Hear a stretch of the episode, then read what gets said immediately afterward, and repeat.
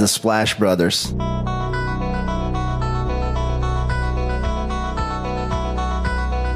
The Splash Brothers, is that? The Splash Brothers. Splash Bros. The bond that you guys share being the Splash Brothers and everything.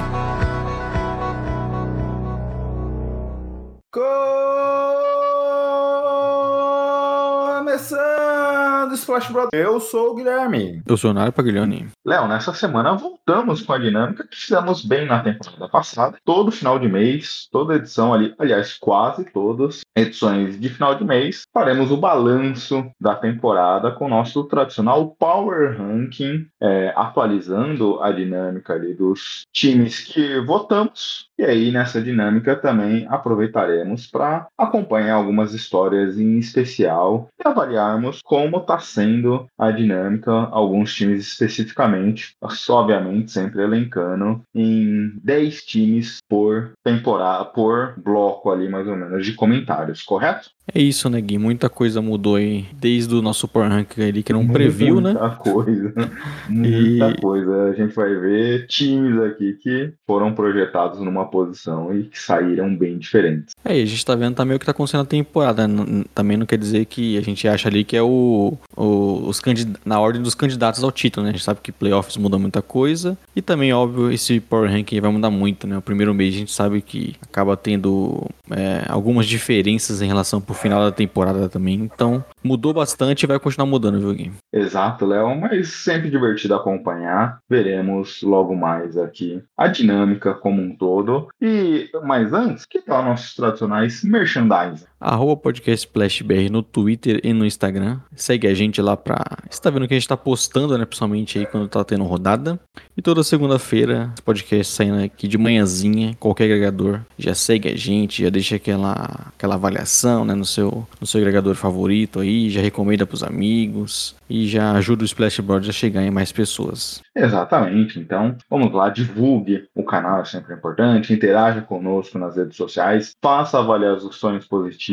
Semanalmente, quando o Léo sobe o podcast, ele sempre tem colocado uma enquete lá em relação é, ao tema do episódio. Então, vá lá, responda, mande perguntas, interaja conosco. Isso faz com que o Spotify entenda que vocês, fãs, gostam do nosso trabalho aqui, vocês, ouvintes, amigos e amigas, gostam do nosso trabalho. Isso faz com que a gente chegue mais pessoas, com que o robozinho nos acabe de alguma forma também recomendando o Splash Brothers. É muito importante pra gente. As interações, as recomendações, isso é, é, faz basicamente o nosso trabalho chegar mais pessoas. Se você gosta da gente, é fundamental que haja essa interação, correto, Léo? Além disso, www.jumperbrasil.com. O pessoal do Jumper gosta do nosso trabalho, recomenda, disponibiliza, disponibiliza nosso podcast semanalmente lá também no portal, no maior portal de basquete brasileiro e faça como o Jumper, nos dê essa moral. A gente está sempre aqui comentando do pessoal do Jumper Brasil, Léo, que também fazem um trabalho excepcional quando se trata da bola laranja. É isso, basquete europeu, NBA, NBB. Então acompanhe lá o Jumper Brasil.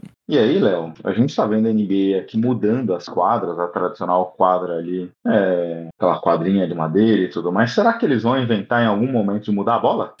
Vai ser o que, Gui? A bola quadrada do Kiko que você tá pensando? Não, não, uma bola, sei lá, branca, uma bola de outra cor. Ontem o jogo do Knicks, né? A quadra ali meio com a- na cor da bola também, meio estranha. Nossa, é impossível de ver a bola nesse tipo de jogo. É, Eu, eu, eu até gosto das histórias do rock, Léo, mas dificilmente acompanho porque eu não consigo ver o puck. Imagina, imagina a bola quando tá na mesma cor da quadra. É, é o que tem acontecido, né? E eu, eu acho que ver a bola é importante pro jogo, viu, Gui? Então, foi. Exatamente. Embora a quadra do, do Knicks seja bonita, né?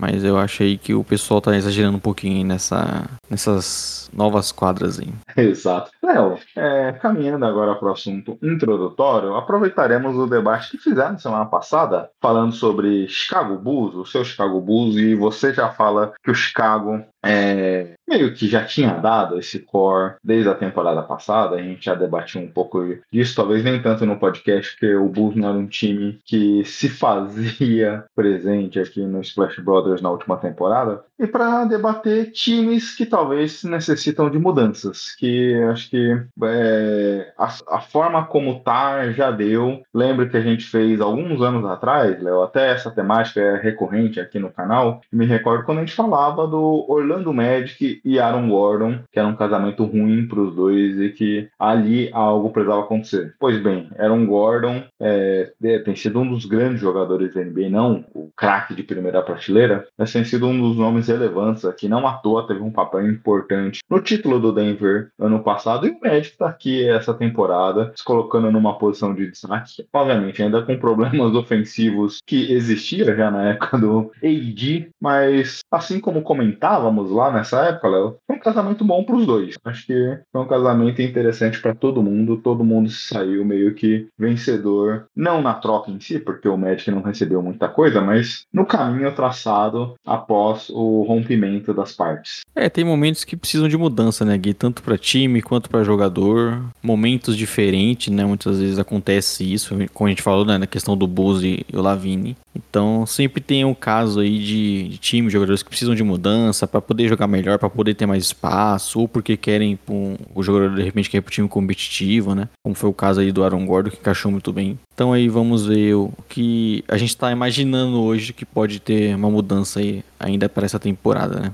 Exato. Quer começar? Bom, para mim o que é mais visível em relação à mudança, Gui, eu acho que é nosso querido Pascal Siakam do Raptors, né, é. né? Que o Raptors não teve um começo tão bom e apesar de ontem ter ganhado do Bulls, né, Gui, acho que é um pouco mais da obrigação de multitimes. É, a gente viu que cada vez mais esse time do Raptors ele é comandado ali pelo Scottie Barnes, o próprio Gianno Noble, eu acho que tem um encaixe legal ali com ele, por ser um cara aí mais secundário, né? Aquele jogador que fica mais parado para arremessar, e um grande defensor também. E o Siakam, que a gente viu tanto tempo aí sendo All-Star, comandando bastante dessa equipe, eu acho que muitas vezes, embora ele tenha feito alguns bons jogos, né? No início dele foi um pouco complicado, mas ele fica meio aquém. Tem aquela questão ali de declarações polêmicas dele, até mesmo do, do GM, né? Ali no início da temporada, falando que o time precisava tocar mais a bola, né? Dando a entender que o, que o Siakam era um pouco fominha tá no último ano de contrato. E eu acho que até por ter já essa evolução do Scottie Barnes e não ter outros jogadores ali na posição, eu acho que é um bom momento pro, pro Raptors trocar o Siakam e fazer o que deve, deveria ter feito com o Van Vliet, né? Que é receber enquanto você pode, não acabar perdendo o jogador uhum. ali, quem sabe na, na frente. É, claramente o Raptors como um todo, né, não só o Siakam, precisa de uma mudança, precisava de uma mudança, vem perdendo talento temporada após temporada nesses últimos anos, então a situação não é boa de maneira geral para o Raptors, não tem sido um time consistente, não tem sido um time, aliás, que regride a olhos nus a cada ano que passa. É, e obviamente o time passa, como você comentou, para essa mudança, né?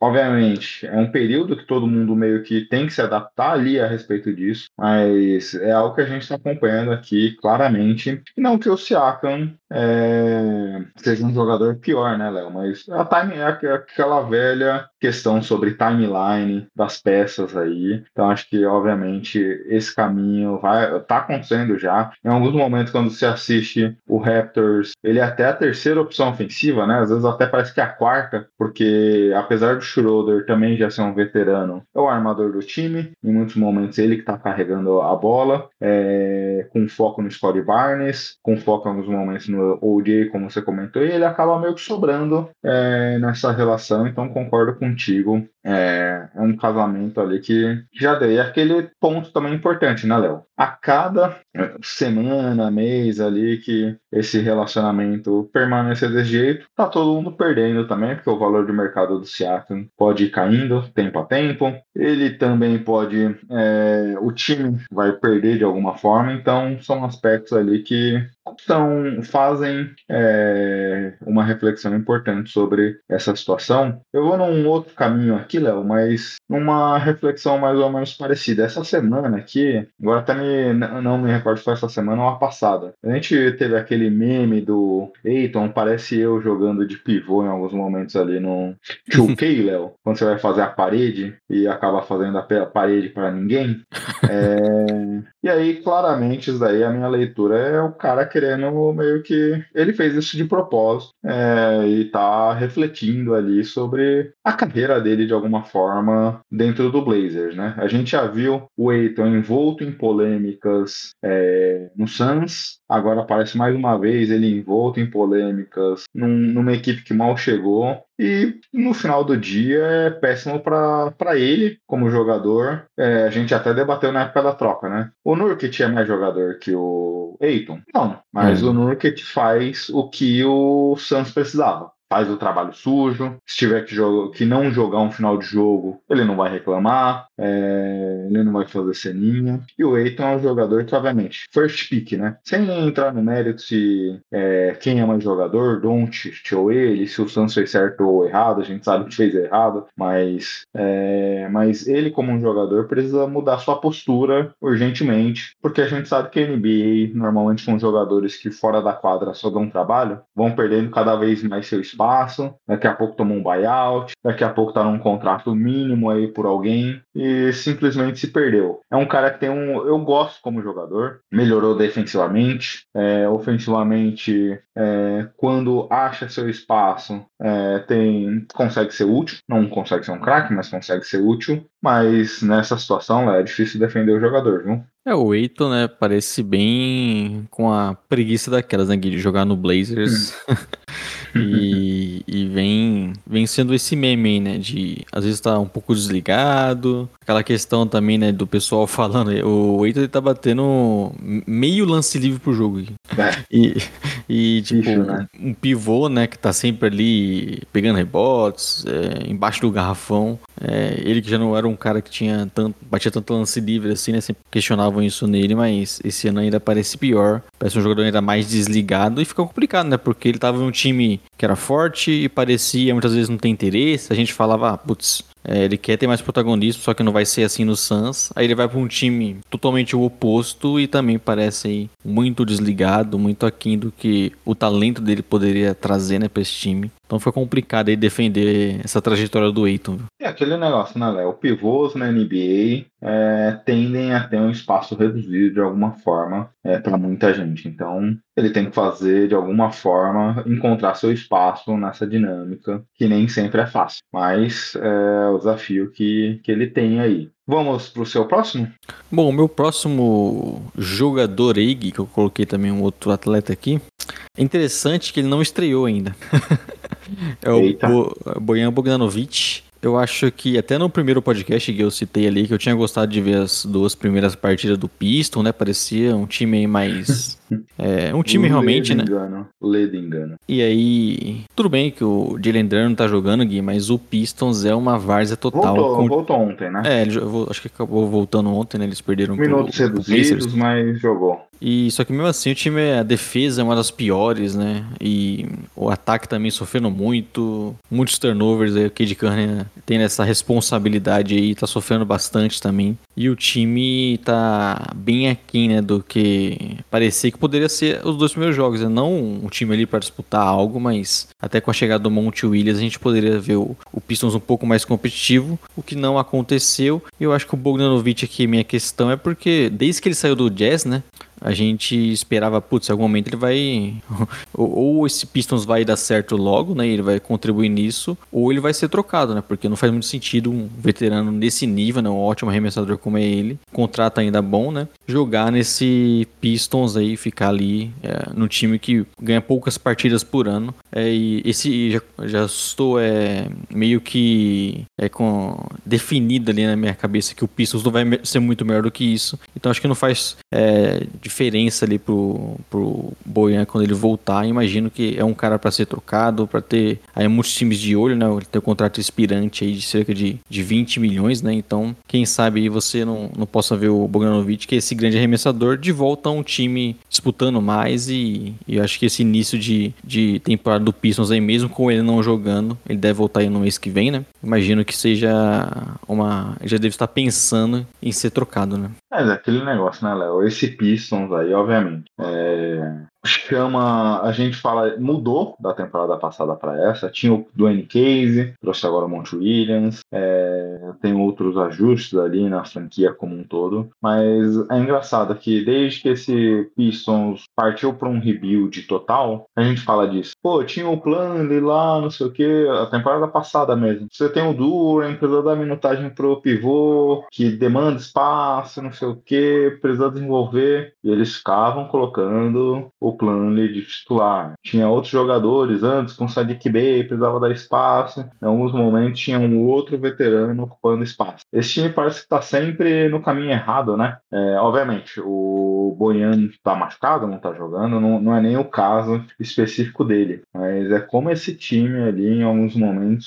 Você deu o exemplo do Raptors, eles perdem um pouco essa oportunidade de capitalizar. Tudo bem, ter veteranos é importante, ter alguém que é, guie ali a dinâmica, consiga dar um dinamismo para o jogo é importante. Eu penso aqui só agora enquanto eu vou falando, Léo, no Chris Paul, que o Spurs poderia ter pago nada e ter levado para os Spurs para jogar junto com o Embi, e esse time talvez seria uma outra situação, porque como falta um armador nessa equipe, mas, pô, aqui faz. É, é, é algo que temporada passada mesmo, né? Se surgia boato que tinha time interessado em pagar uma first pick pelo Boyan, Agora, duvido que esse valor esteja na mesa. Então, olhando é, como esse time está, é algo que já deveria ter acontecido. E acho que vale, vale a reflexão. É, um remessador tão bom, né, como o Bogdanovic, por mais que faça um tempo que a gente não veja ele jogar, então fica essa, essa lembrança aí, mas imagino que ele voltando e jogando no nível razoável é um cara para ser trocado, né? Dá pra ele passar tanto, não dá para ele passar tanto tempo aí já com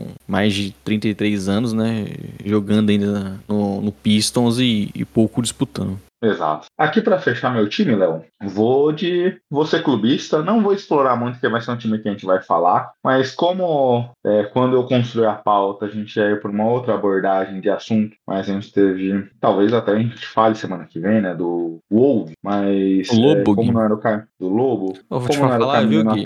Abrir um parênteses aqui, né, que gente, essa semana a gente ia gravar com o Wolves Brasil, né, acabou que a gente teve que remarcar. Você até falou, né, que poderia ser o assunto essa semana. Eu tava preparando um vídeo para postar aqui no nosso podcast. Quando for lançar ali, né, um vídeo de um lobo, vou guardar pra semana que vem. Fica aí já, fica aí a recomendação, viu, Léo? Veremos aí. Pra quem não acompanha o, tu, o Twitter, Léo, o Lobo é famoso aí pelo, pelas questões que envolvem justamente esse aspecto, né, Léo? De vídeos e tudo mais. Esses vídeos aí malucos que o Wolves Brasil posta. Exato. Bem, o que eu vou falar aqui rapidamente pra gente falar dos Spurs, Léo, é que, cara, é, simplesmente são muitas críticas que eu vou falar, mas eu vou me apegar a uma, Léo. O que me incomoda muito quando eu vejo a equipe do San Antonio aqui é você ter o Embanyama, primeira escolha geral do draft para muitos, o maior prospecto desde LeBron James, e tem tido algumas dificuldades, tem funcionado em muitos momentos também. Tem o começo da carreira de um look, né? E um look muito bom, por sinal. Tem, tenho gostado do que a gente tem visto do jogador aqui de maneira geral. Mas não dá pra gente ter, no volume que a gente tem, Léo, o,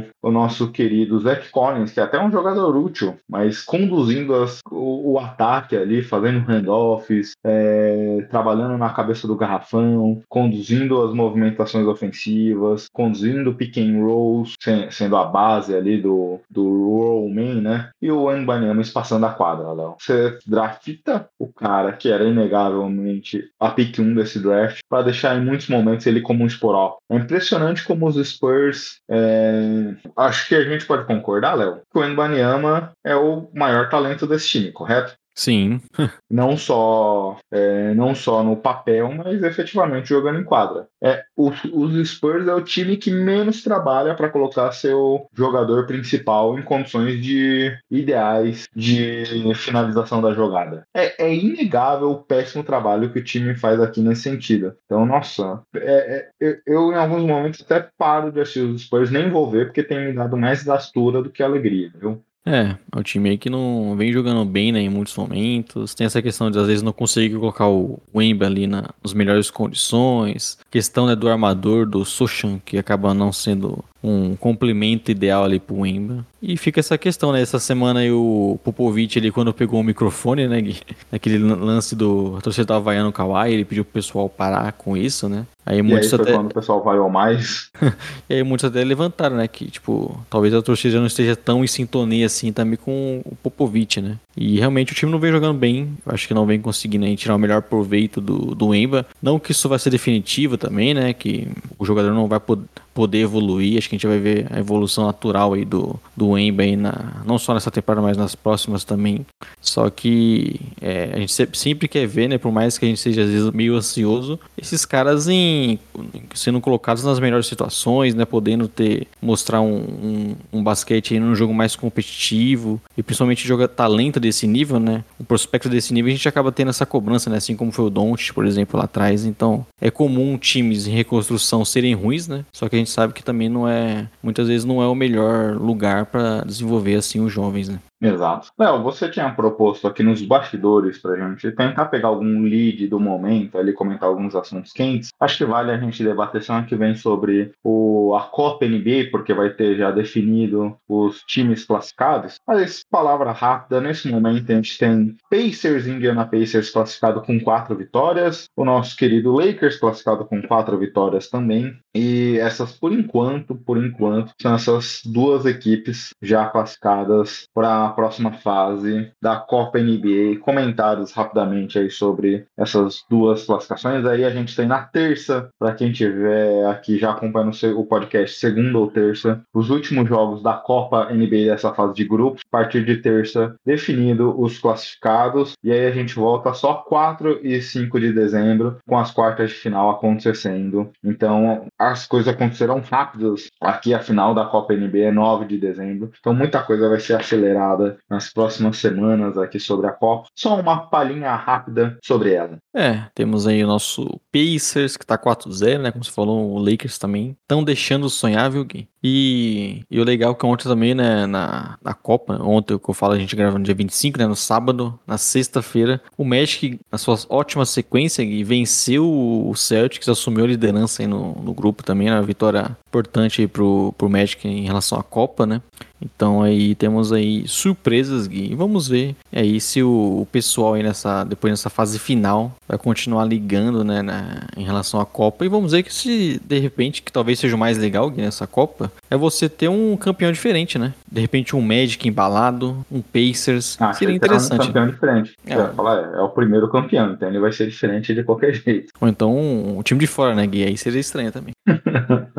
é, a gente tem, por exemplo, nesse momento, o Denver, que era um time atual campeão, 2-2 já está eliminado, então o grupo B da, do Oeste terá classificado ou Pelicans ou Rockets, por exemplo, então vai ser um time diferente. O KC, que é um time que a gente vai até destacar que já está eliminado, então tem uma disputa ali interessante, como você falou, o próprio Orlando ali potencialmente se classificando. O Pacers, o que eu ia destacar, Léo? Aqui é o, o Lakers do LeBron, quatro vitórias, é um time que tem patinando, vem patinando bastante na temporada como um todo, né? Mas um começo aqui bem interessante, Léo. E é inegável da gente não comentar como o LeBron leva esses momentos, esses jogos aqui, é, tudo que poder envolver a marca dele na história, a gente vê uma dedicação diferente. E aqui não deixa de ser diferente é, a disposição do, de Los Angeles mesmo, né? Nesse, nesses confrontos. O time tem jogado muito bem durante a Copa. O LeBron tem sido, tem sido as partidas que ele tem jogado aqui num volume bem interessante. E é sempre bacana de acompanhar o LeBron. Você falou de times diferentes. Acho que é algo que, se permanecer nessa condição, Léo, é justamente a história LeBron James aqui, é, que a gente sabe que tá no final da carreira. Imagina, Léo, que o desejo dele é ser o primeiro campeão da Copa, justamente para poder trazer mais publicidade ali em torno do seu nome. Imagino que para a NBA também ter LeBron James chegando numa final seria algo icônico. Aí ele vai poder falar que ele tem copo e o Jordan não, né, Gui? Hum.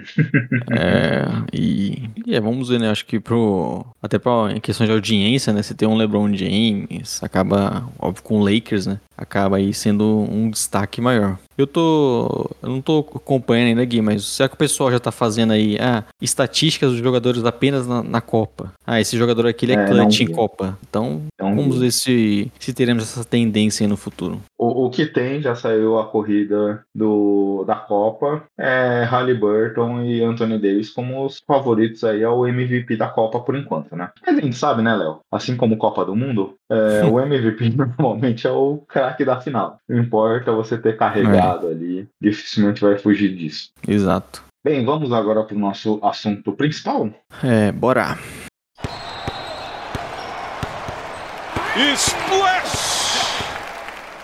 Bem, Léo, nesse assunto principal a gente vai fazer, como já adiantei, o Power Ranking, né? Que é uma dinâmica que a gente fez já durante a temporada passada, que basicamente consiste na gente comentar, elencar os principais times da temporada, ali de 1 a 30, os favoritos, é, não só olhando a campanha, mas olhando os jogadores, olhando é, o elenco como um todo, olhando ali o, a timeline, o momento da franquia. Então é uma dinâmica para a gente poder passar aqui a respeito do que a gente tem achado da temporada. Não deixa de ser uma forma também de a gente contar as histórias aqui do ano, né? E aí a gente sempre passa de primeiro a décimo, de décimo primeiro a vigésimo, de vigésimo primeiro a trigésimo, e aí comentamos dentro desses blocos algumas equipes que, destacar, de, que destacamos, Léo. Power Ranking atualizado, e aí que consiste basicamente você votando um, a gente vai se alternando ali nos votos. Aliás, antes da explicação, algum comentário adicional? Ou já podemos ir para a pauta de momento? Não, é isso, né?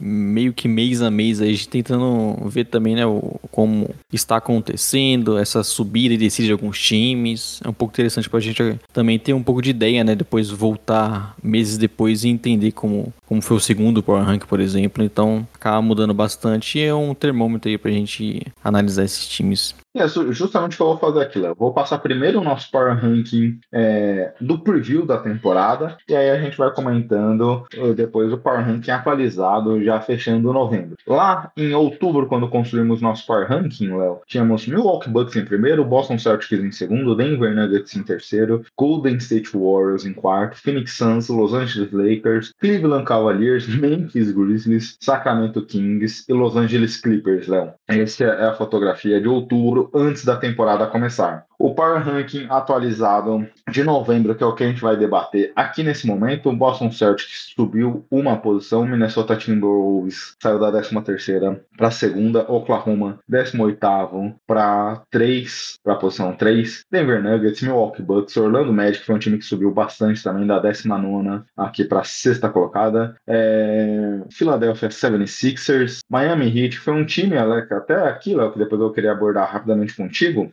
que subiu da 15ª para oitava, quando a gente até falou do Miami Heat, um amigo seu nos cornetou, né?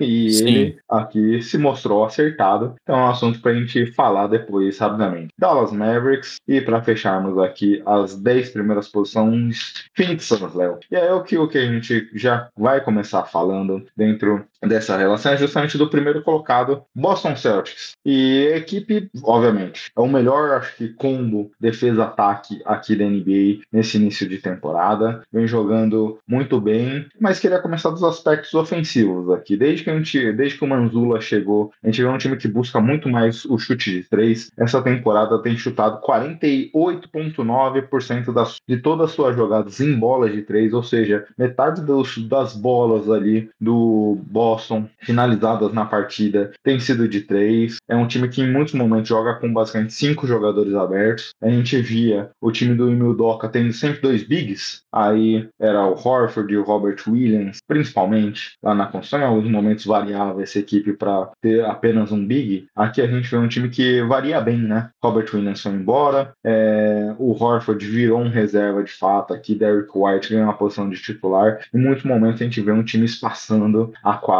por inteiro é, e tem funcionado, né? Nesse começo tem funcionado bem essa dinâmica ofensiva. O Celtics é o oitavo melhor ataque, tem sido a segunda equipe que mais chuta de três, a terceira que mais converte bolas de três, mas é um ataque muito baseado nesse jogo de perímetro, né? É, muito talento, né, Gui? Acho que é a principal mudança que a gente percebe que, por exemplo, o Hofford ele também era um jogador capaz de arremessar, né? Mas até por idade e tudo mais, né? O Hofford já é um jogador que produz mesmo, menos ofensivamente. E o Porzingis é um cara aí que beira os 20 pontos por jogo, né? Tem essa, esse ótimo aproveitamento aí no, no perímetro. Também é um cara capaz de fazer outras coisas, né? Ele vem sido tendo uma boa dupla ali com o Jenny Brown em questões até de ponte aérea. Um jogador que consegue se aproveitar bastante dos espaços que acabam gerando. Mas é, acho que é isso. Celtics é, é cinco abertos, muito talento, muito jogador que, que pode arremessar, que pode criar o seu arremesso também. Então tem sido um ataque ainda melhor, né? Óbvio, ainda tem aquelas questões, né?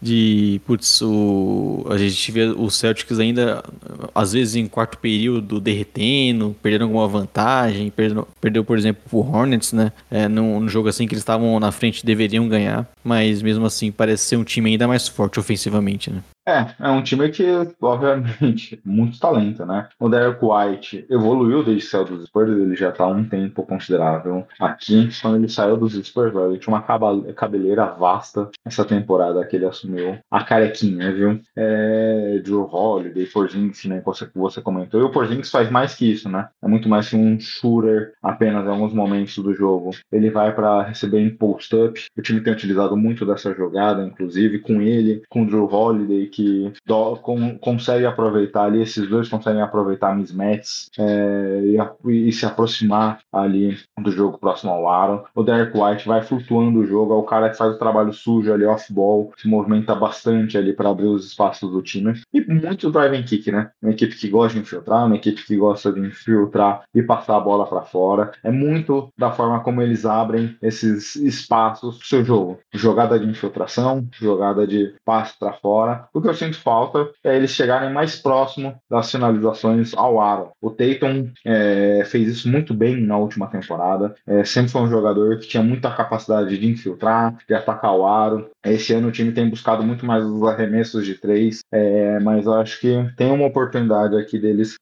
potencializarem essa agressividade que a gente já viu. Tatum, Brown, o próprio Drew gosta de um jogo de meia distância ali, mas tem muita capacidade de infiltrar. É, e aí você comentou de um ponto importante, né? O time, o, os problemas do Celtics desde que deu a chave da franquia na mão de Tatum e de Jalen Brown é em momentos críticos da partida, ou alguns momentos nem tão críticos assim, é muito turnover, é muita ineficiência, é um jogador que fica batendo a bola por um período longo por tempo e não produz nada. Contra os Bucks eles abriram uma vantagem, acho que foi na quinta-feira esse jogo, abriram uma vantagem de mais de 20 pontos, deixaram é, essa vantagem derreter. É algo que me preocupa bastante da forma como eles têm jogado. Eu tinha falado aqui das infiltrações, Léo, e que eu sinto que falta um pouco mais. É a terceira pior equipe em número de infiltrações aqui da NBA. É, e, e a gente vê como Tatum, Jalen Brown conseguem fazer muito bem essa execução de bater para dentro, de atacar o aro. E esse ano eles têm sido mais polidos nessa é, alternativa de jogo. É, a melhor, melhor versão do Celtics é essa, né? Quando eles estão sendo mais coletivos, aí se passa a bola, consegue uma infiltração, passa por perímetros, de repente você pode infiltrar de novo. Mas como a gente sabe, né? Não é sempre o que esse jogo mais coletivo e mais pensado do, do Celtics acontece e isso acaba refletindo às vezes em derrotas que para um time tão bom como é o Celtics acabaria podendo, poderiam evitar, né? E o Jalen Brown, principalmente, é talvez a questão aí a pensar nesse início, né? Ele poderia estar melhor, né? Ele reduziu os números ali de aproveitamento de,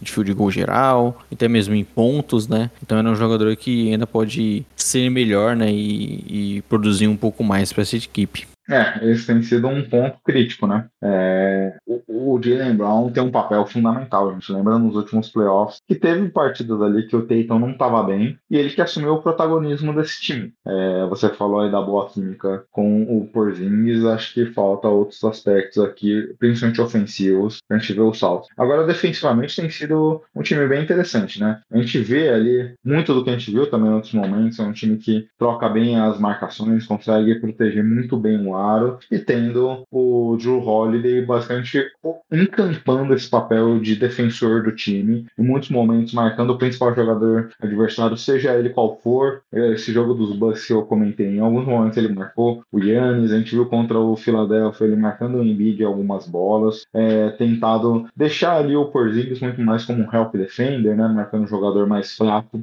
e ter, ter liberdade para vir no weak side e proteger as infiltrações, proteger o garrafão. Então tem sido uma dinâmica diferente, principalmente que envolve o Drew aqui, mas tem sido um time bem interessante aqui nesse início de temporada. É, e ter o Drew Holiday também te dá essa liberdade, né, de, de marcar vários tipos de, de jogadores do adversário, né. Óbvio, acho que, inclusive, a grande destaque do Holiday é essa questão defensiva no início, né. Ele não vem sendo bem mais tímido ofensivamente, vem tendo bem menos importância Sim. do que já teve até na até mesmo no Bucks, né, mas principalmente em épocas de, de Pelicans e tudo mais. É um jogador hoje muito mais é, a melhor versão dele hoje no lado defensivo, né, sendo esse cara mais versátil, marcando jogadores maiores e e tendo esse destaque maior na parte defensiva. Exatamente. É, bem, algum comentário adicional sobre o nosso querido Boston Celtics? Não, que tá dentro de esperado, né, Gui? É, exatamente. Ele saiu da posição 2 para 1. Por detalhes. Eu acho até, ali, Gui, viu, Gui? Eu acho até que no podcast a gente colocou o Celtics na 1, viu? Que depois que eles pegaram foi, o Joe Holly, a gente alterou.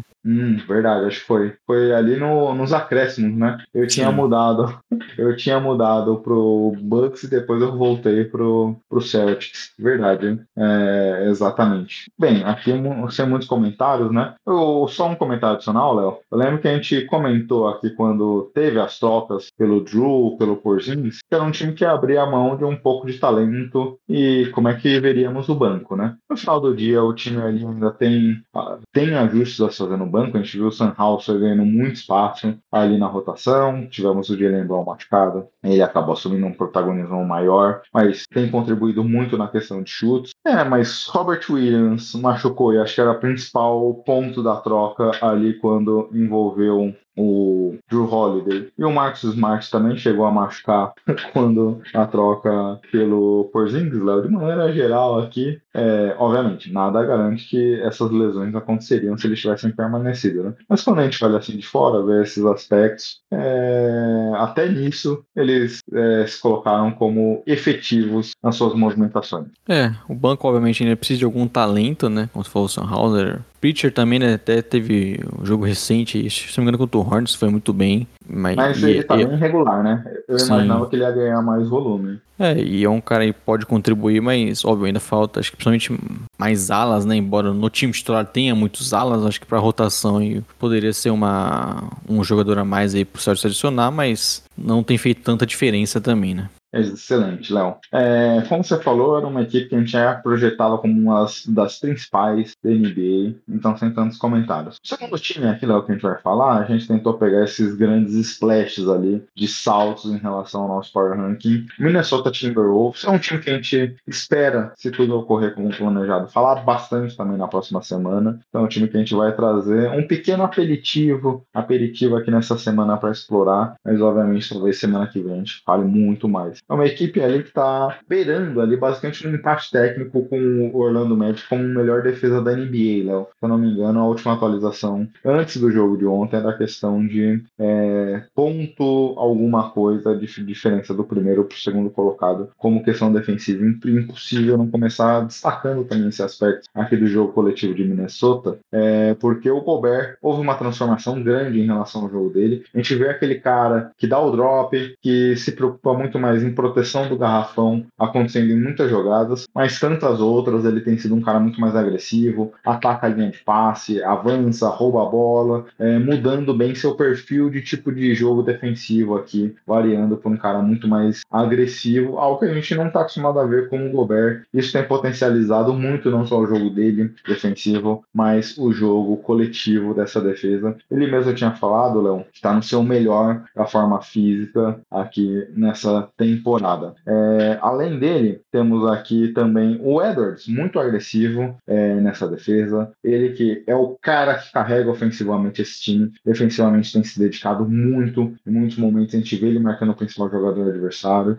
chamando a responsabilidade, trazendo um impacto muito grande, limitando os seus jogadores a um baixo volume de acerto. E o McDaniels, que é o cara que já, já era tido como, antes da chegada do Gobert, como o principal da defesa desse time, é, se manteve nesse nível, tem jogado a nível de all defense nessa temporada. É, vem sendo um time que tem um destaque muito grande na defesa, né? Como você falou, com alguns pilares bem interessantes, né? Como, obviamente, o Gobert, né? Que se coloca aí novamente aí como um candidato a defensor do ano. E mais uma grande defesa aí que, que gira bastante em torno dele. Mas se destacou bem também. Acho que o papel defensivo do, do Edward chama atenção, né? Porque é um jogador que carrega o ataque, né? E mesmo assim, ele muitas vezes está lá marcando o principal jogador adversário. Né? Ele fez isso, por exemplo, com o Tatum, sendo agressivo, como você falou. Então chama bastante atenção. O McDaniels também, que a gente sempre destacou aqui como um ótimo defensor, acho que esse ano novamente é, nesse nível e como a defesa é muito boa, acho que ainda fica mais evidente, né? Como ele é,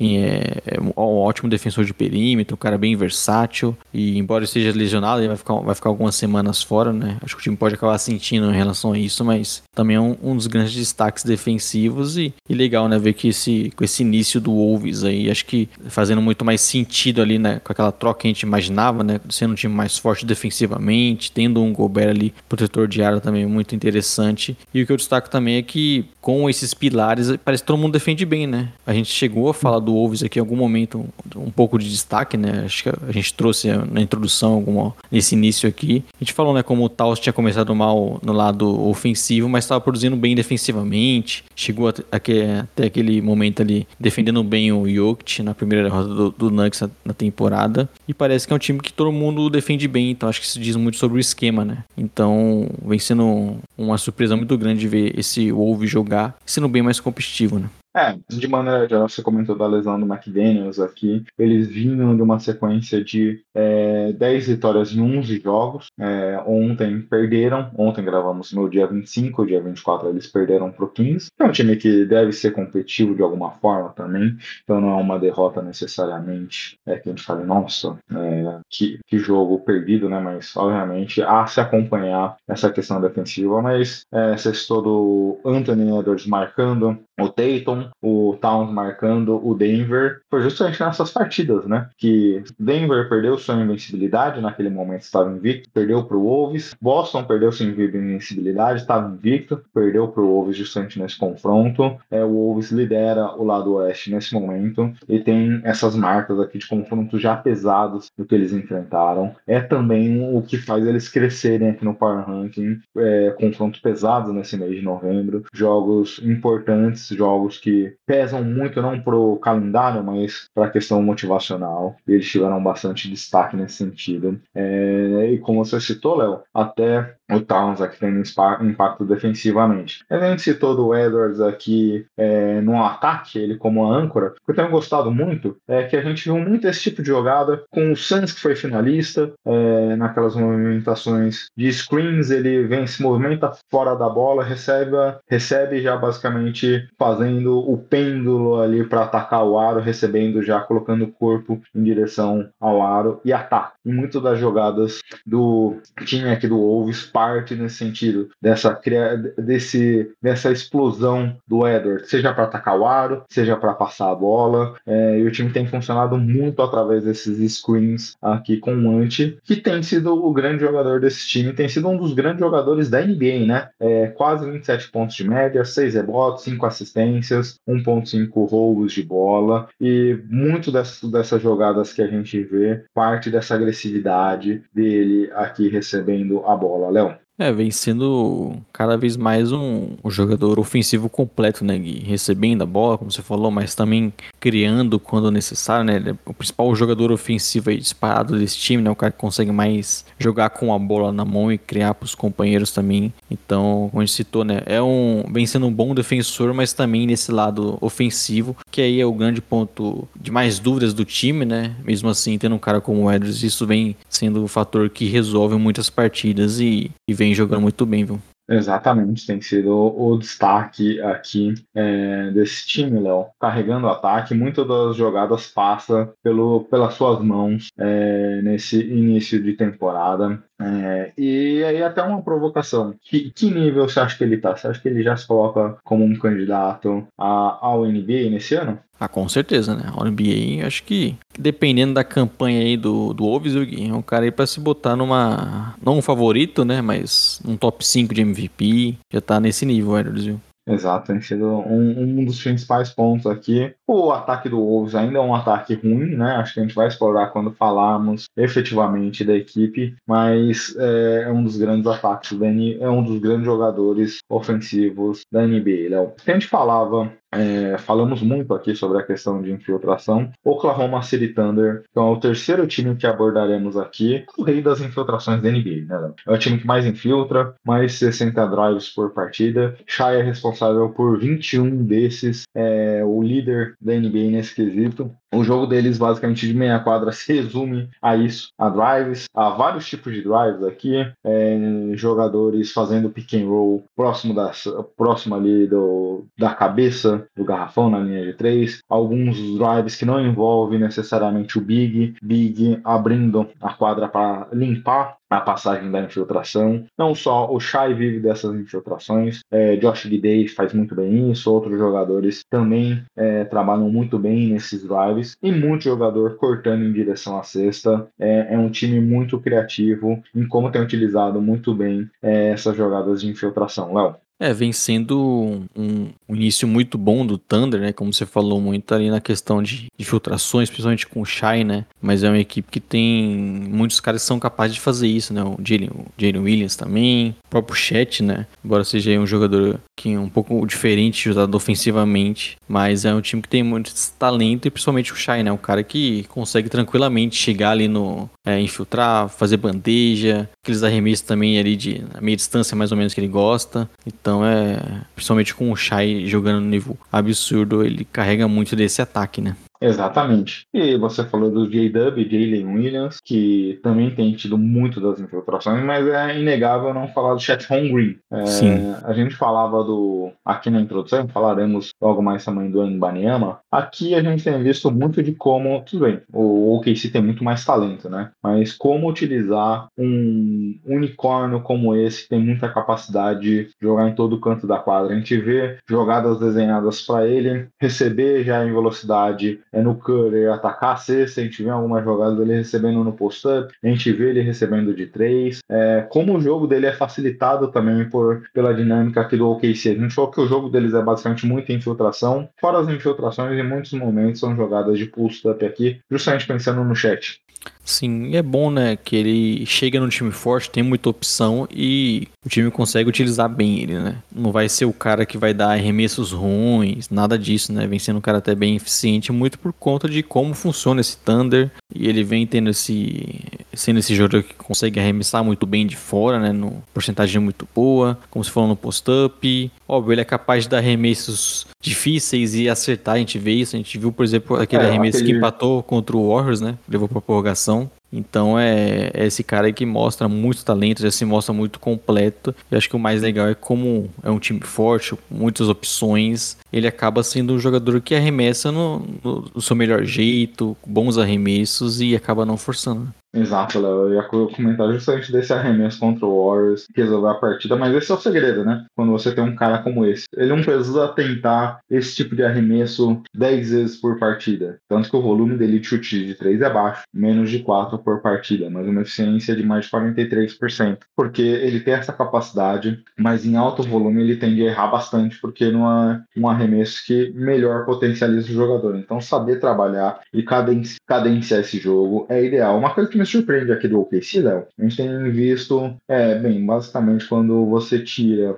Shai, é, Jalen Williams e Chet Holmgren, a partir dali o, o, time varia bastante em muitos momentos até. Isaiah Joe, Kenson Wallace, Kensh Williams, muitos jogadores aqui entrando na rotação e tendo espaço. Mas o Josh Kidey, Léo, que é um jogador que em muitos momentos aqui não tem nem fechado a partida. Kenson Wallace, que era um jogador que a gente gostava bastante. A gente duvidava qual seria o espaço espaço dele nesse momento de temporada. Aqui, em algum, algumas partidas, ele já até fechou o jogo no lugar do australiano. Surpreendente. E aí, te passa a palavra também, já se você quiser até explicar para os ouvintes a polêmica que a gente teve essa semana, ainda sem muitos detalhes, não saiu muita coisa, mas acho que a gente precisa explicar um pouquinho o caso do Guidei também para o público. É, o, o Guida, ele foi, que a NBA tá investigando, né, que vazaram aí que ele tinha um relacionamento, pode ter tido um relacionamento, né, com menor de idade, Ainda não temos tantas informações assim, se foi recente, se faz mais um tempo, né? Mas vem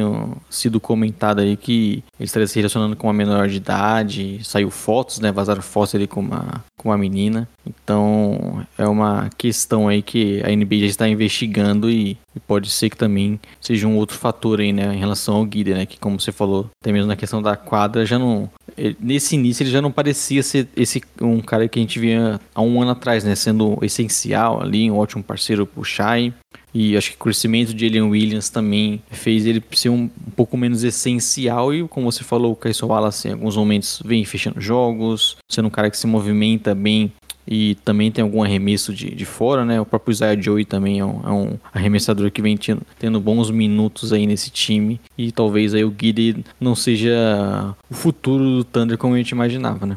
É, a, a, se acompanhar, a gente não tem muito detalhe ainda, não, não saiu nenhuma investigação conclusiva sobre se foi o relacionamento ou não. Há estados nos, no, nos Estados Unidos que permitem esse tipo de relacionamento, é, a se depender da idade, mas acompanharemos, Léo. Fechamos aqui nossos três times que nos propusemos a falar no top 10, Léo. Lembrando, falamos de 1, 2, 3, Celtics, Wolves e Thunder. Qual time você destaca ainda para palavras rápidas sobre Nuggets, Bucks, Magic, Sixers, Heat, Mavericks e Suns. É como você falou, né, Gui? O Heat, início de temporada bom, mesmo sem o Tyler Hero. E aí volta aquela questão, né? Talvez o Heat não seja melhor sem o Tyler Hero, né? Porque, óbvio, esse início, eles tiveram aí uma sequência muito grande de vitória, né? Se perderam apenas pro Bulls aí, um jogo meio maluco. Mas esse, esse, esse início de vitórias foi com o Tyler Hero, mas depois ele se lesionou e o time continuou vencendo, uma defesa muito forte, né? A gente tá até pensando em fa falar do Heat. Também, né? Sim, a gente tá até pensando em falar do Heat, né? Mais pra frente e destacar mais. Só que aquilo, né? Uma defesa muito forte, com os jogadores ali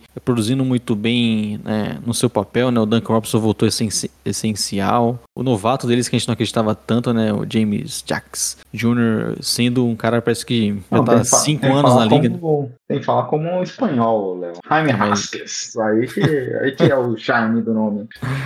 E jogando muito bem, né? Defendendo bem, sendo um cara ali que às vezes joga em post-up, também arremessa de fora. Tipo de jogador que funciona no, no hit, né?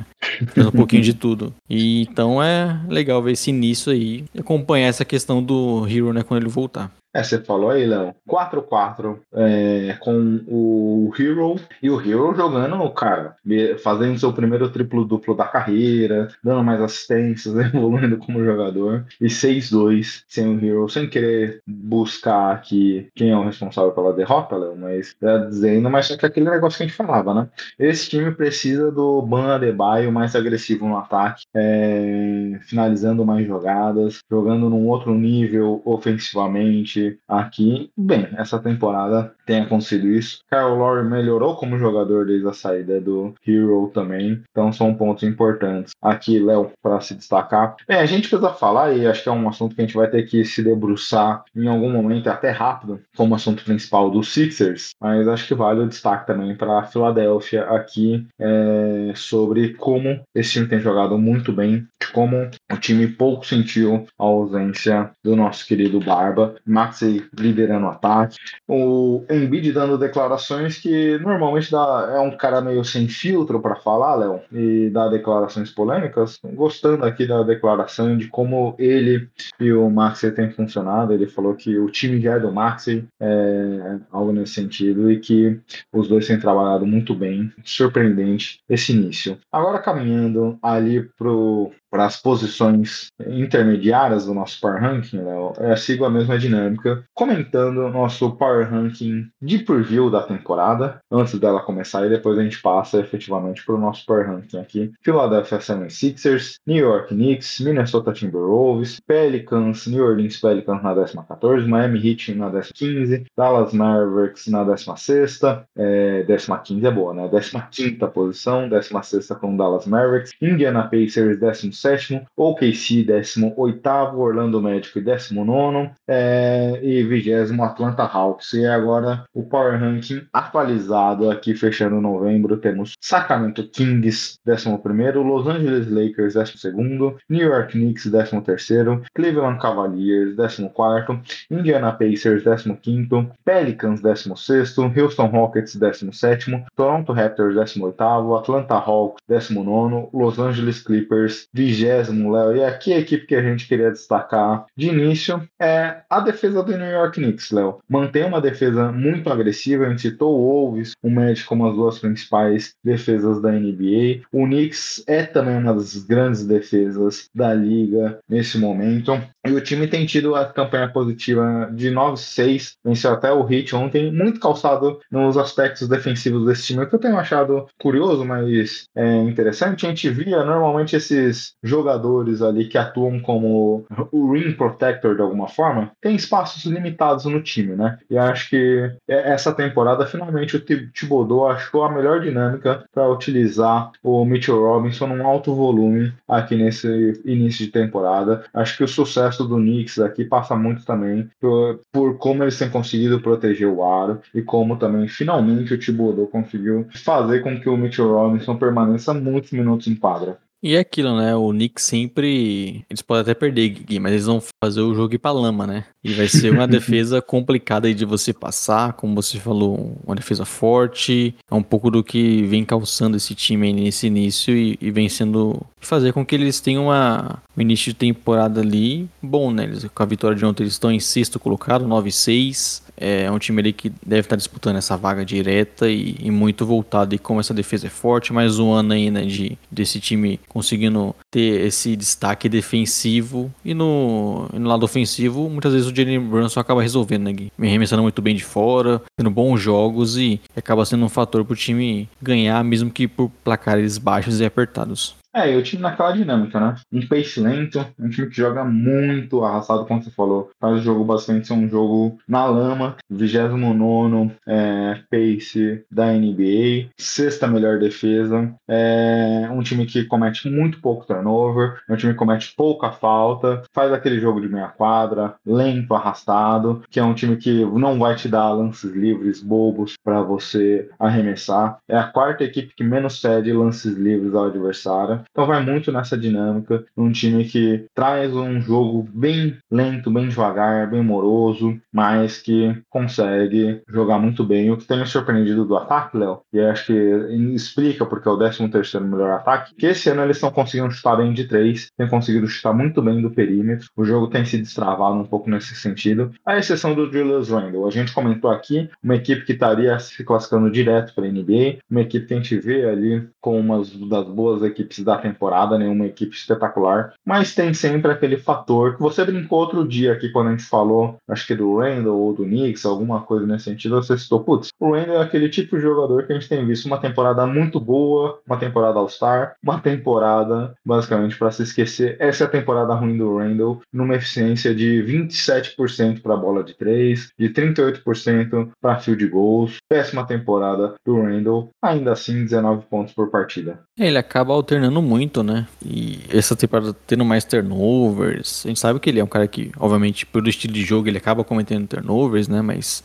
é, esse ano tá um pouco mais abaixo, como você falou, a eficiência caiu, né? Acho que isso também foi o resumo da outra temporada que ele foi abaixo, né? Que foi em 2021 e 2022. O arremesso de 3 caiu, o arremesso, o aproveitamento geral também era menor, então é um cara que costuma acertar arremessos de fora, arremessos difíceis, meia distância. Ele vive dos arremessos difíceis, né? Sim. A gente citou do Chet Home Green, que tem um time desenhando jogadas boas para ele. Não, aqui os Knicks dão as jogadas ruins para ele. É, e ele é parte importante, né? Por mais mais que com a chegada do Brunson o time tenha até cada vez mais seja do, do Jalen Brunson, é um cara que produz muito ofensivamente, só que também depende bastante, né? tanto é que ele tem muito esse volume de jogo, tem esse volume de assistências, porque ele é um jogador que é importante para a criação dessa equipe e muitas vezes tem parecido abaixo, momentos que ele acaba não jogando tão bem, por exemplo, ontem no jogo que eles venceram, né, o Heat, ele começou muito bem, mas depois ali não, não foi um fator tão decisivo assim pontuando, né?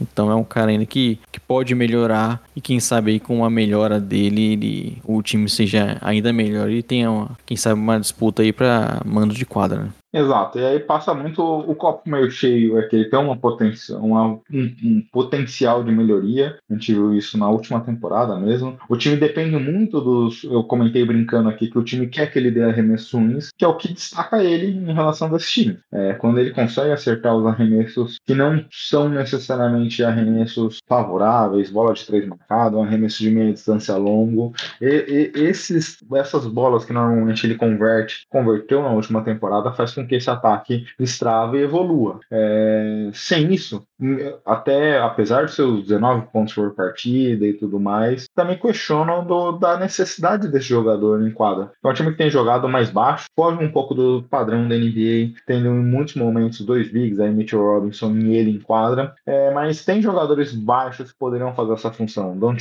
Chandler, Josh Hart, é, outras peças aqui poderiam compor é, esse time para fechar jogos. E aí a gente, o, o Randall tá em quadra justamente pelo seu potencial ofensivo. Defensivamente a gente sabe que ele Sim. se dedica, mas não é necessariamente um grande jogador nesse lado da quadra. É, até me faz pensar, tudo bem, o Thibodeau é difícil de fazer mudanças radicais, é um técnico mais conservador, assim, de maneira geral para NBA, mas é, me, me questiono até o papel dele em quadra se ele não, se ele mantivesse essa eficiência.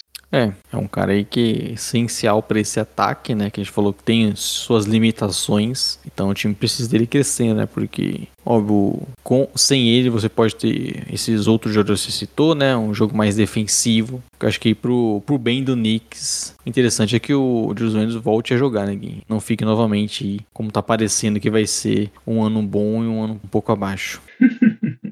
É, curioso, Léo, essa situação. Agora vamos pro Houston Rockets, Léo, que se a gente falasse dessa franquia algumas semanas atrás, talvez o hype fosse até maior, a posição fosse até maior, não que não esteja numa boa posição, mas teve uma sequência de três derrotas nos últimos cinco jogos, tendo fez com que caísse um pouco. O Houston, Léo, que precisa ser investigado aqui, porque é a equipe mais atrasada nesse momento é, na tabela, no número de jogos. É, eu percebo isso aqui. Eu percebi isso por causa do nosso fantasy, né? Que sempre fecha a rodada quando todo time jogaram. E é sempre o Rockets o último ali. É impressionante. É, mas é inegável o salto defensivo da temporada passada para essa, Léo. Saímos de uma das três piores defesas no último ano para uma das três melhores. O que, que aconteceu? O que, que o Imodoka fez nessa defesa? Inclusive, com a vitória de ontem, o Rockets se tornou a melhor defesa da NBA, né? O menor Opa, número de pontos. Tava, com o menor número de pontos. Aqui. Com o menor número de pontos para os adversários, né? Melhor defense rating também. E é uma defesa muito boa, né? Com muita pressão dos jogadores, muitos jogadores conseguindo é, defender bem. É, inclusive, até mesmo estava revendo o um jogo recente aí contra o Clippers, né? Se não me engano, eles perderam, né? Para pro Clippers. Mas você via o Tyreason que voltou agora marcando muito bem, impressionando muito o Paul George. Então, é um time que. O Brooks faz isso também, né? Um cara muito Sim. agressivo ali. O Van Vliet, né? Que sempre foi um bom defensor também. E o que eu acho mais curioso é que, se eu falasse para você, Gui, lá no início temporada com o Rockets, com uma das piores defesas da liga no ano anterior, com Jalen Green e Shengun de titulares, né? Que a gente nunca destacou a defesa deles. Seria uma das melhores da liga. Acho que você ia rir, né, Gui? E acho que nem Exatamente. o nosso amigo mestre torcedor do Rockets ia imaginar isso. E impressionante como acho que essa é a principal mudança do time, né? O treinador nunca falou isso, o treinador da temporada passada, é, mas muita gente debatia que o Shengun não era titular no último ano, ele foi ser titular esse ano apenas, porque defensivamente ele tinha muitos problemas, era explorado nesse lado da quadra. Então, é, a gente viu o trabalho do Doc esse ano, ele sempre, em todas as entrevistas coletivas, ele reforça a questão defensiva, é algo que ele destaca como um ponto muito importante desse time. É, mesmo assim, trouxe Shengun para o time titular. é a âncora ofensiva desse ataque e mesmo assim tem conseguido protegê-lo. É um jogador meio lento lateralmente, né? É, e tem conseguido trabalhar muito bem né, nessa proteção ao Shengun e todo o resto do time muito agressivo. Isso que tinha falado do técnico da temporada passada, tinha esquecido aqui, foi contra o Paléu, Stephen Silas. Exato. É, e é um time que consegue proteger muito bem, né? O Garrafão, como você falou, tendo mesmo o Shengun ali, que poderia ser um alvo, mas também, como a gente falou, na questão agressiva, protege muito bem o perímetro. Então é, é uma defesa aí muito versátil, com muitas boas opções e que tem dado conta e que te falar que para mim é uma das coisas mais surpreendentes desse início, viu, Gui? Não imaginava o Rockets tendo. A gente sempre tem aquela esperança, né? Putz, com o novo, novo treinador, esse time jovem, a gente não quer que seja a melhor defesa, mas poderia ser meio de tabela, né? Não ser uma bizarrice como era no passado, mas É, de ser uma das piores, uma das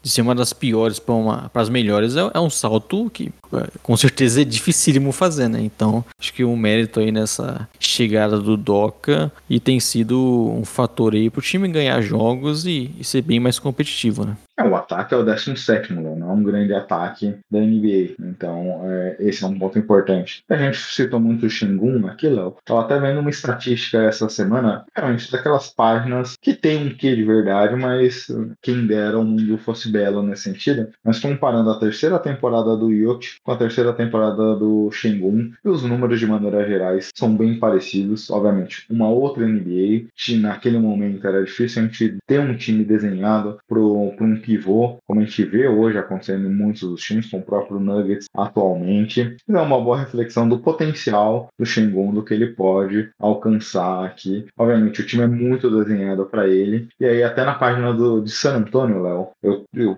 sou do grupo lá do Cultura Pop, patrocínio, o pessoal lá dos Spurs Brasil. É, eles estavam justamente hoje lamentando, relembrando o draft na época, nosso amigo Caleri e eu sofremos bastante aqui. Spurs na 12 colocar, na 12 posição no draft, pegando o Josh Primo, 16 posição, Rockets trocando com o KC para pegar o Alperen Shengun. Tem sido o principal aspecto ofensivo desse time, né? É, tem sido muito bacana de acompanhar a capacidade desse jogador ofensivamente em handoffs, criação de jogadas, passes e tudo mais. Obviamente, eu acho que ele não muito distante do que o Jokic era, até mesmo como na sua terceira temporada. É, acho que anos luz aqui o Jokic na frente do Shingun, mas é um desses pivôs que tem muita capacidade criativa para criação de jogadas, para passes, para visão de jogo, e a gente tem visto muito nesse ataque que a lâmina de esperança é quando o Shingun tá com a bola e consegue fazer o seu jogo fluir para os companheiros. É um cara que é muito criativo, né, Gui? Uma ótima visão de passe e sempre contribuindo aí com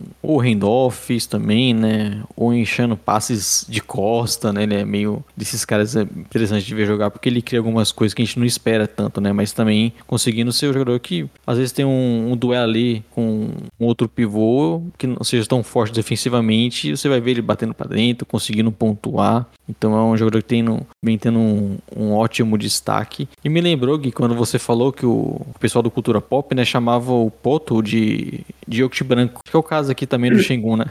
É, exatamente. É, frase cunhada pelo nosso amigo and Trees, tem até o podcast agora com o mesmo nome, é, Matheus Gonzaga, Léo, que já até participou aqui do Splash Brothers, hein? Precisa voltar. Exato. Bem, Léo, Rockets é isso. A gente fecha agora da, dessa posição intermediária, como tínhamos falado. Eu queria destacar aqui. É, vou deixar você destacar, Léo, enquanto eu vou pensando quem eu destaco. Bom, a League temos algumas, muitas mudanças, né, desse bloco aqui. A gente citou times, você falou do primeiro, né, nosso primeiro Power Ranking ali, e muitos times subiram, né, como foi o caso do Wolves, o Thunder, mas eu acho que um que se manteve ali é, mais ou menos próximo do que a gente falou, né, mas cresceu um pouquinho foi o Pacers, né. Citou semana passada com o é, eu ataque ia muito falar forte. do Pacers. Ah, eu lembrei que a gente fosse semana passada, eu desisti. Mas pode falar E- você. em um ataque ali é, muito forte, mas que a gente também viu essa semana o pior deles, né? Uma defesa absurdamente ruim, foi um pouco que a gente comentou. Então é um time que acho que é legal ver que ele tá bem, né? Vem conseguindo vitórias, gera uma projeção nossa, uma, uma evolução do time, mas aí fica de olho nessa questão defensiva que fez o time ter umas derrotas meio estranhas, como foi, por exemplo, o Raptors essa semana. É, exatamente. É... é um time que essa questão defensiva ainda me chama muita atenção. Um pouco que a gente falou do Rockets também, né, Léo? Um time que, não, não na questão defensiva, é, mas é um time que vinha ali tendo temporadas ruins de maneira geral, ainda está nesse processo evolutivo de uma maneira geral para se formar como um potencial contender quando você tem um Halliburton. Isso é metade do caminho. O que eu ia destacar aqui, Léo, rapidamente, eu achei o início do Kings ruim, obviamente. Duas vitórias apenas nas seis primeiras partidas e eles vinham evoluindo. É, não à toa, a gente estava até se programando para talvez semana que vem, essa semana, falar do Kings. No fim, a gente não conseguiu. O Lauro tinha compromisso, a gente teve que buscar algumas outras alternativas. O Lauro até indicou amigos dele para falar. Um abraço para o nosso amigo Lauro Cantarelli, que tá com a bebê bonitinha, é, demandando bastante atenção dele. Então estamos organizando para falar do Kings e eu queria falar justamente do Kings aqui, Léo, porque quando a gente olha as últimas nove partidas, sete vitórias, então já houve uma evolução. Eles começaram com um ataque ali um pouco travado e tudo mais, já vem evoluindo muito no que a gente viu desse histórico. Não à toa ali também esse início teve a ausência do Fox, e aí é um jogador que já voltou, já começou a retomar seu melhor basquete. Então é um time para a gente ficar de olho aqui, mantém muito de um ataque voltado para as bolas de três, ainda não está com um bom aproveitamento do perímetro como esteve na última temporada, um jogo muito baseado nos Sabonis. Então acho que quando eles conseguirem se organizar aqui, buscar melhor eficiência da bola de três, a gente vai ver esse time potencializando e crescendo aqui no nosso Power Ranking, acompanhar essas próximas semanas aqui, é um time que a gente quer falar também. É, o, Quase tudo. o, o Herter teve bons jogos recentes, né? Inclusive contra o próprio Lakers. Mas o Keegan Murray começou muito bem e deu uma caída, né? Ele machucou agora, né? Sim. E aproveitamento de três dele aí deu uma despencada nesse início. Então, Kings já vem vencendo, mas ainda tem espaço para esse ataque melhorar, né? Exato, Léo. Agora fechando a rabeira do nosso Power Rank, tínhamos Brooklyn Nets em 21 Toronto Raptors em 22 Chicago Bulls em 23 Houston Rockets em 24 Utah Jazz, Washington Wizards, San Antonio Spurs, Charlotte Hornets, Detroit Pistons e Portland Trail Blazers fechando. A atualização desse Power Ranking aqui para novembro. Tem Ih. Golden State, Golden State Warriors, Leonardo, é um time que a gente vai ter que explicar o porquê que tá tão ruim. Brooklyn Nets, Charlotte Hornets, Chicago Bulls, Utah Jazz em 25, Portland Trail Blazers, Memphis Grizzlies, Detroit Pistons, San Antonio Spurs e Washington Wizards, começando com o nosso querido Golden State Warriors, Léo. É... Historicamente, esse time sempre teve uma boa defesa. Historicamente, esse time, a gente olha para carreira aqui pelo histórico do Warriors, desde que formou essa dinastia e pensa muito no ataque, mas eles sempre tiveram uma defesa muito agressiva, uma defesa que impedia, apesar de não ser tão alto, é, protegia muito bem o garrafão, conseguia ali ter uma defesa coletiva de movimentação sem a bola bem bacana. E esse ano eles estão encontrando dificuldades justamente nesse quesito defensivo, né? Clay Thompson, a gente debate isso já há bastante tempo, não é mais aquele Clay Thompson que marcava principal ala adversário, já vem encontrando dificuldades nesse sentido. O Wiggins, que vinha sendo um encaixe muito bom, é, também não tem contribuído tanto nesse sentido. E o, o Draymond Green, para variar, com a cabecinha lá na lua, Léo. Nesse momento, a defesa, no meio da, de tabela ali, não é uma grande defesa da NBA nesse momento. É, e sempre foi o forte, né? Como você falou, um, uma questão aí que é, chamava atenção no Warriors e hoje não é a pior, né? Que você citou aí, meio de tabela, mas muito abaixo, um time que vem é, muitas vezes parecendo, você vê algumas jogadas, né? Parece que eles estão atrás, né? Do, sempre tá atrás dos, dos, dos marcadores dos jogadores que eles estão marcando e parece um pouco uma defesa mais organizada. Isso também, óbvio, tem contribuição ali, como você citou, do Draymond Green, né?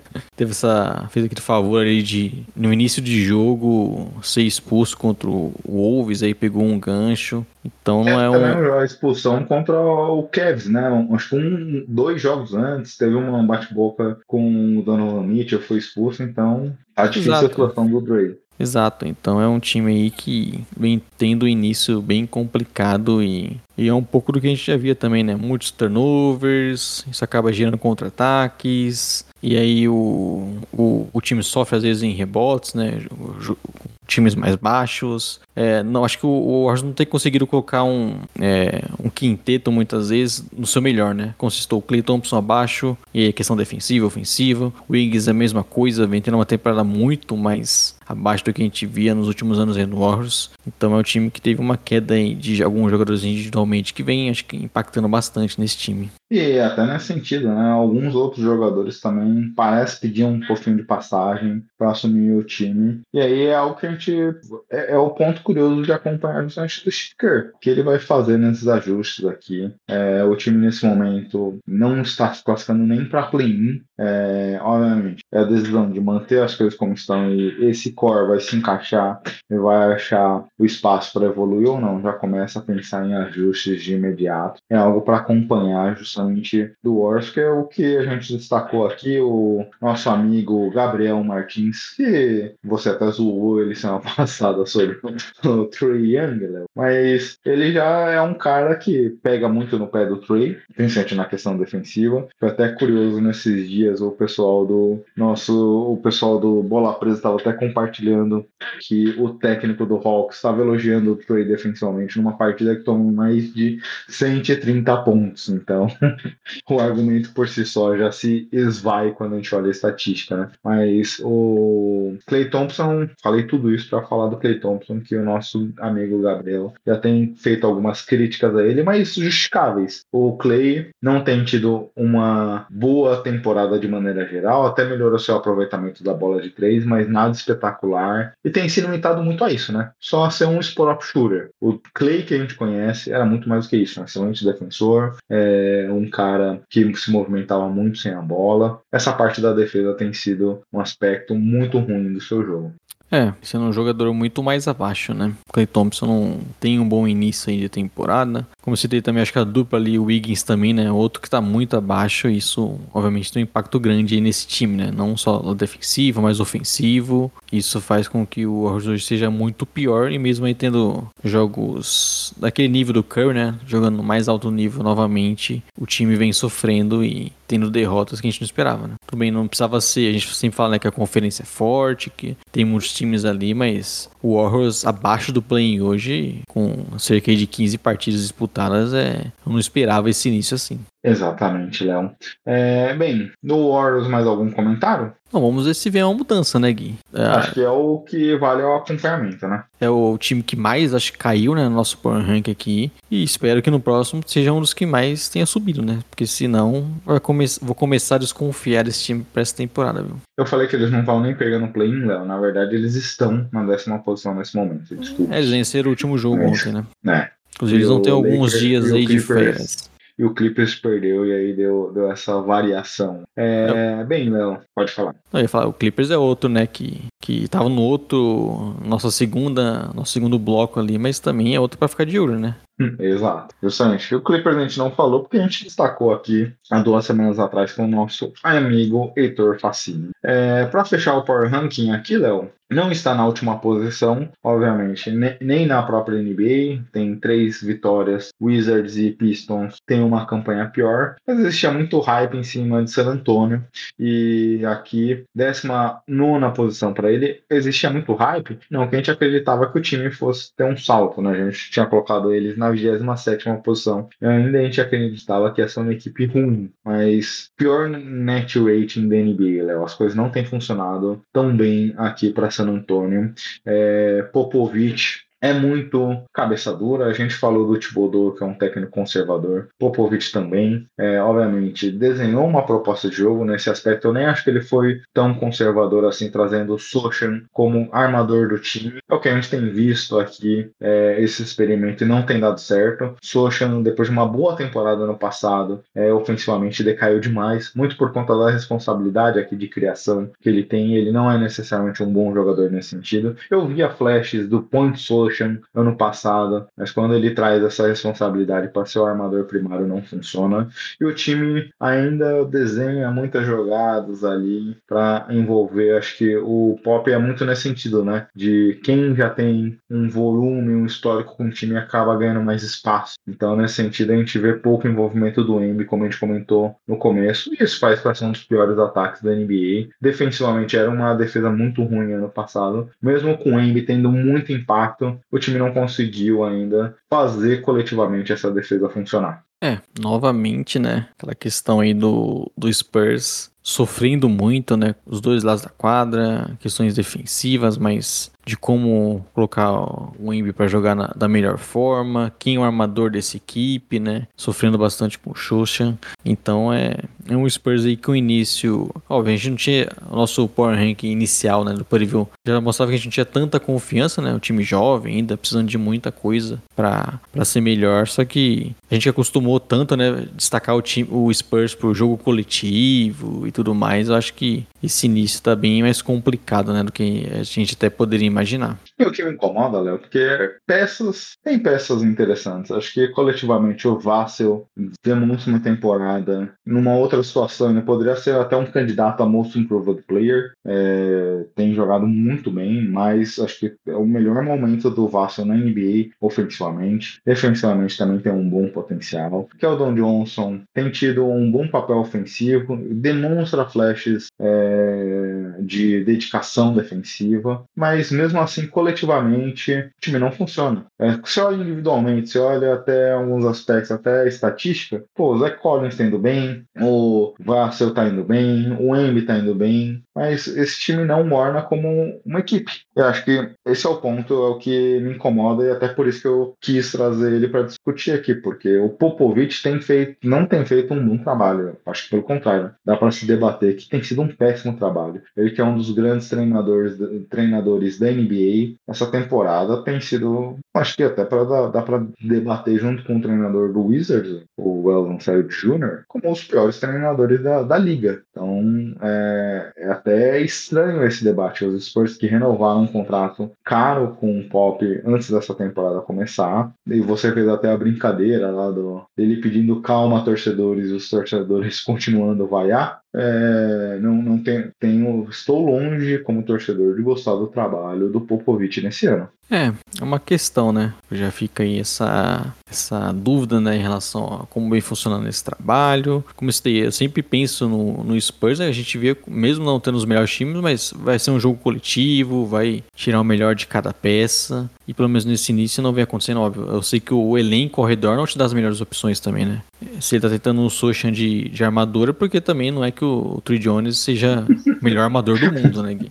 Inclusive, eu acho que se diz muito, né? Se ele, tá, se ele tem um Trey Jones de armador, ele tá tentando um Sochan lá, né? Mas a gente esperava um pouquinho mais desse Spurs aí. Vamos ver que ao longo da temporada esse time não, não melhora, né? Agora com o Vasco jogando mais jogos e esperamos uma evolução aí. É, até nesse ponto, Léo, ano passado o time era pior do que esse, jogou melhor, coletivamente falando. É, tem sido assustador. Mas, Léo, fui torcedor aqui, trouxe um ponto para poder desabafar. Mais algum time que você destaca desse Not Top 10? É, Gui, como a gente citou, né? Esse aqui não é o melhor bloco possível, né, Gui? Mas eu fal falaria do Grizzlies, né?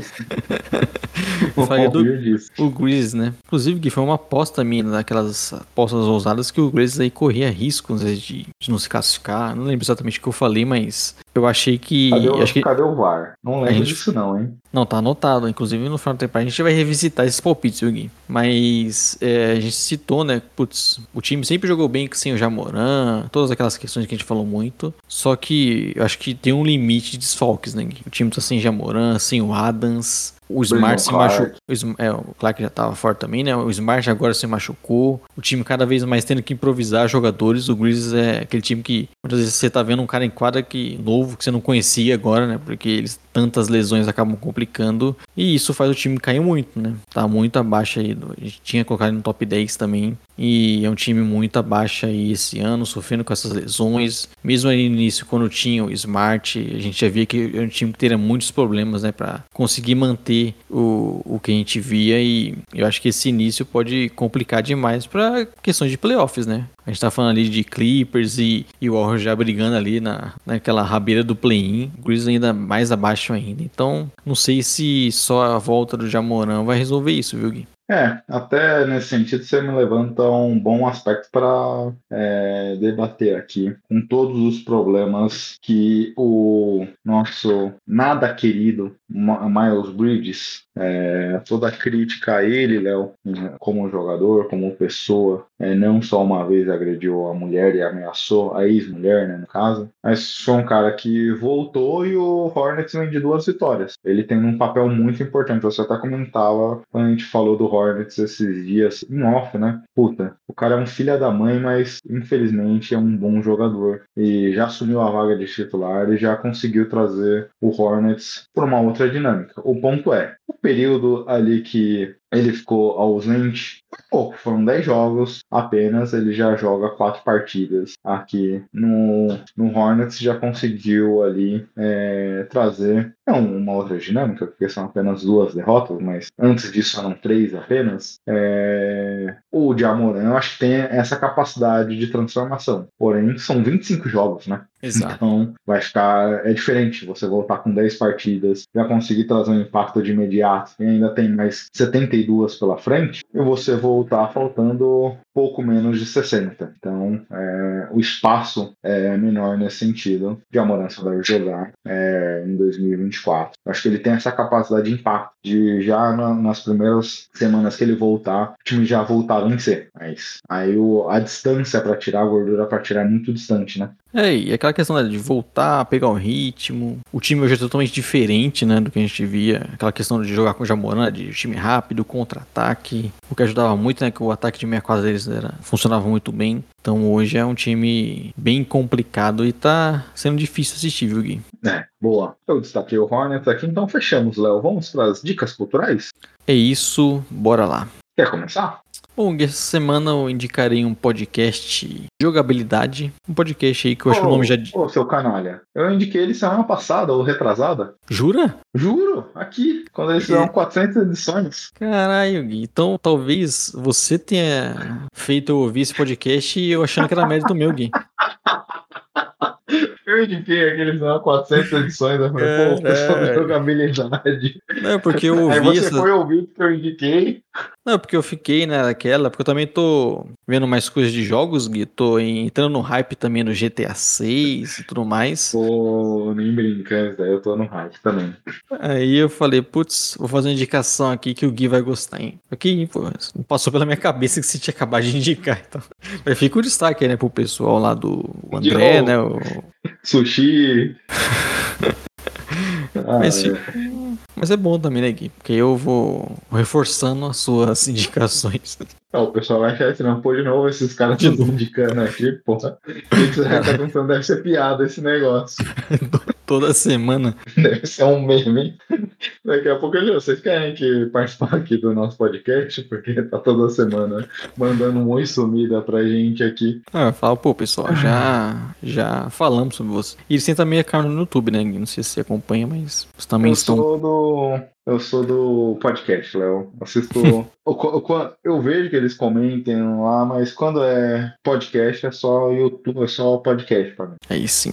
Bem, Léo, pegando. Vou ficar nessa mesma dinâmica aqui de jogos que semana passada eu comprei, até por influência de um outro produtor de conteúdo aqui, o Patife, que também produz. Eu tenho um podcast, eu acompanho o Jogabilidade. E esse aí, Gui, e esse Patife é das antigas do YouTube também, viu? É, das antigas. É super famoso, assim. E aí ele começou a jogar Coral Island, Léo. Coral Island. E eu fui no, no hype junto lá, tô jogando, baixei o jogo, tava um preço ali ok. Baixei comecei a jogar. Aqueles joguinhos meio bobinhos, sabe? Você é fazendeiro, aí você tem que fazer algumas missõezinhas, vender o, o que você planta, é, um monte de coisinha que você vai coletando ao longo do jogo.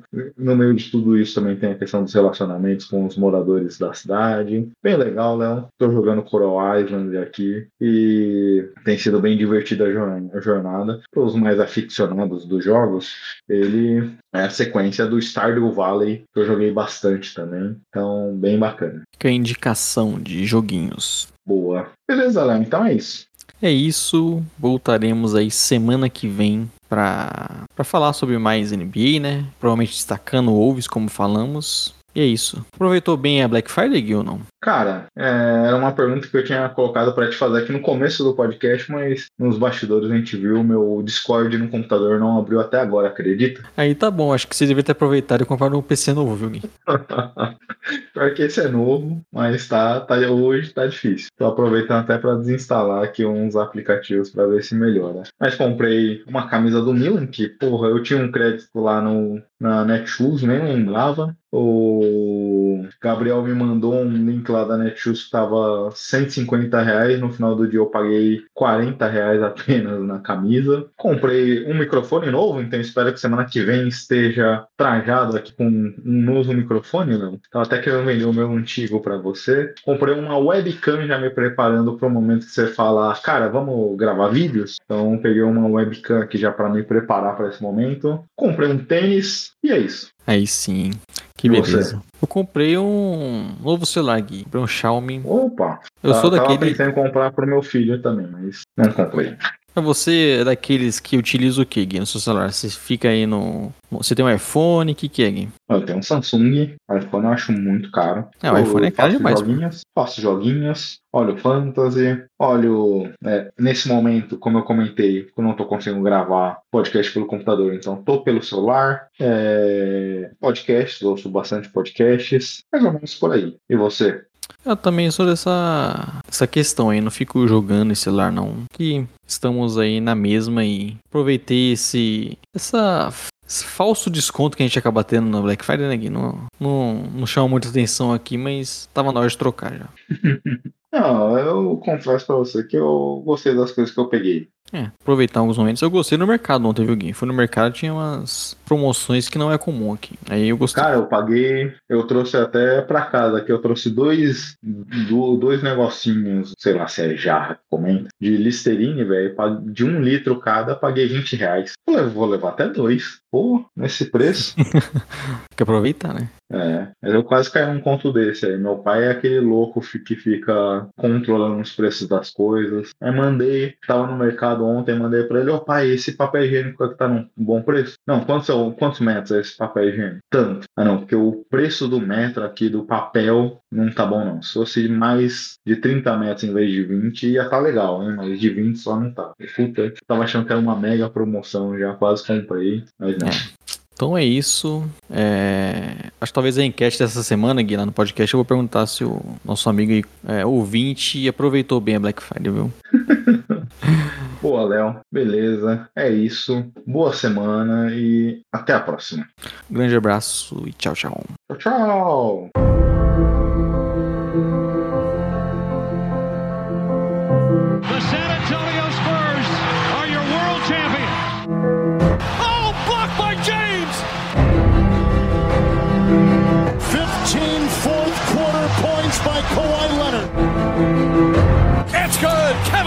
from downtown.